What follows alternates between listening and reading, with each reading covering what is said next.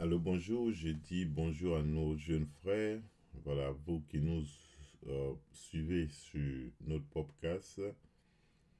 Et ça fait des jours déjà, mais comme nous avons euh, des occupations et on veut vraiment vous aider et on n'a pas eu encore de, de questions posées. Et lorsqu'on n'a pas de questions posées, on n'a pas de réponses aussi à donner.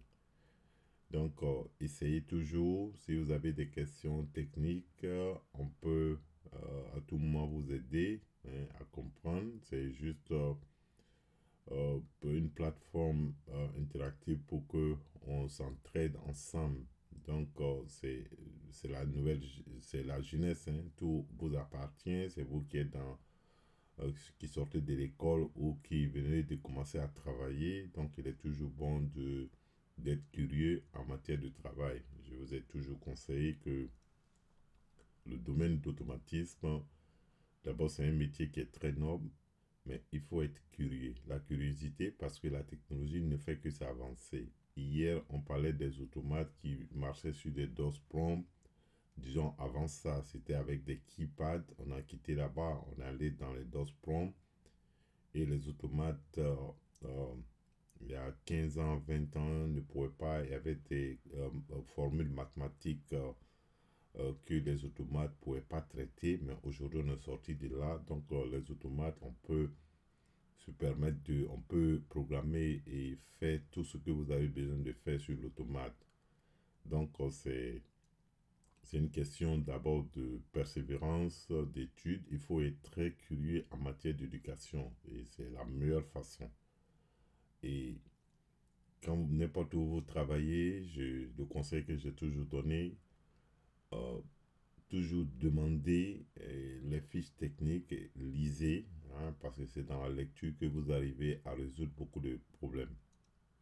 Quand vous allez à l'école, ce que euh, l'école vous donne, c'est vraiment un, un esprit et qui te permet de penser, de s'adapter. Voilà pourquoi on appelle ingénieur. Un ingénieur, c'est quelqu'un qui s'adapte au, au, au, contexte. Mais pour s'adapter au contexte, il faut lire il faut avoir une pensée de réflexion. Il faut avoir l'automatisme, c'est la logique. Comme tout marche par la logique, il faut avoir toujours euh, une pensée logique. C'est-à-dire, tout ce que vous voulez faire, posez-vous la question. Est-ce que euh, pourquoi, tel, tel ne marche pas? Et pour que ça marche, quelles sont les conditions? Il faut toujours chercher à, ces conditions. C'est ce que, une fois vous comprenez la manière ça marche, les, les étapes, les étapes d'une de, de, machine. Et tant que vous comprenez les étapes, alors lorsque la machine a un problème, vous pouvez résoudre. Mais quand vous ne connaissez pas les étapes, ne vous mettez pas dedans, prendre les tournevis, le meter, allez vous mettre dedans. D'abord, cherchez pourquoi ce moteur se met pas en marche. Quels sont les prérequis du moteur avant de se mettre en marche? Est-ce que pour que le moteur se mette en marche, et, vous avez euh, un capteur euh, euh, qui doit être activé, désactivé, tout ça, etc. Donc tout ça, c'est des choses et ça s'apprend seulement que lorsque vous êtes au travail. Et vous travaillez, vous êtes curieux, la curiosité, demandez, lisez. Vous avez la chance aujourd'hui à l'Internet.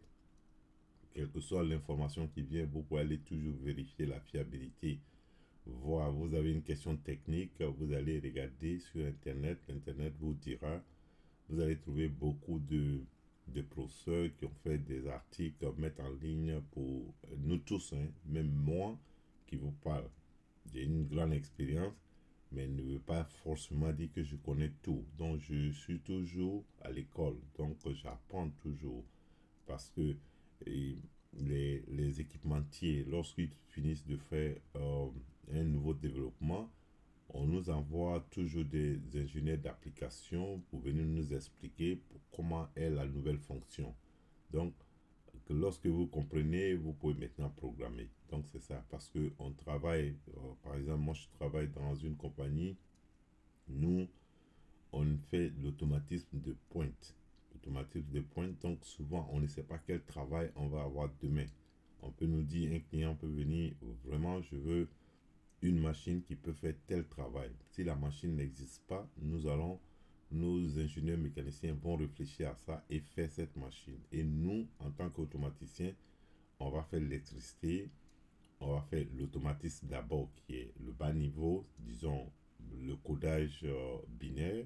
On finit le codage binaire, on va faire les interfaces. Les interfaces maintenant peuvent dépendre de HMI, de SCADA, c'est-à-dire Supervisory SCADA. Euh, ça peut être sur le C++, ça peut être sur le JavaScript, ça peut être sur le HTML5. Donc tout ça, c'est une question de, de, comprendre. C'est-à-dire, une fois que vous avez la base, vous pouvez vous adapter à toutes sortes de scénarios. Donc, c'est un peu ça l'automatisme. Et aussi, quand vous travaillez dans une compagnie, en tant qu'automaticien, vous êtes le cerveau de l'industrie. Ça, c'est très important. Donc, apprenez, lisez, demandez, posez des questions. Si vous envoyez des questions, si moi-même, personnellement, je n'ai pas la réponse, il n'y a pas de problème je peux toujours trouver quelqu'un, un ingénieur, parce que nous sommes un réseau, on est près de 500 ingénieurs dans un réseau.